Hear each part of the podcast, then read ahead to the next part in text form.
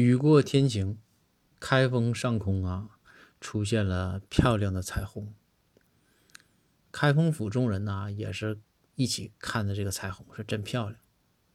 这公孙就说：“说这彩虹是真美。”包大人说：“这彩虹这有啥的？你要是想要，随时都能给你彩虹。”这公孙说：“这这么牛吗？当然，法术都会了。”包大人说：“那你看。”然后这个公孙就说：“那那你现在你给我手里来个彩虹吧。”包大人说：“你这样。”你把手放地上，然后公孙说：“这家伙大人，你让你要个彩虹还整事儿，我放地上，你我看看你怎么给我彩虹。”公孙就把手放地上，包大人呐，照着公孙的手，哐嚓就是一脚，直接就给踩红了。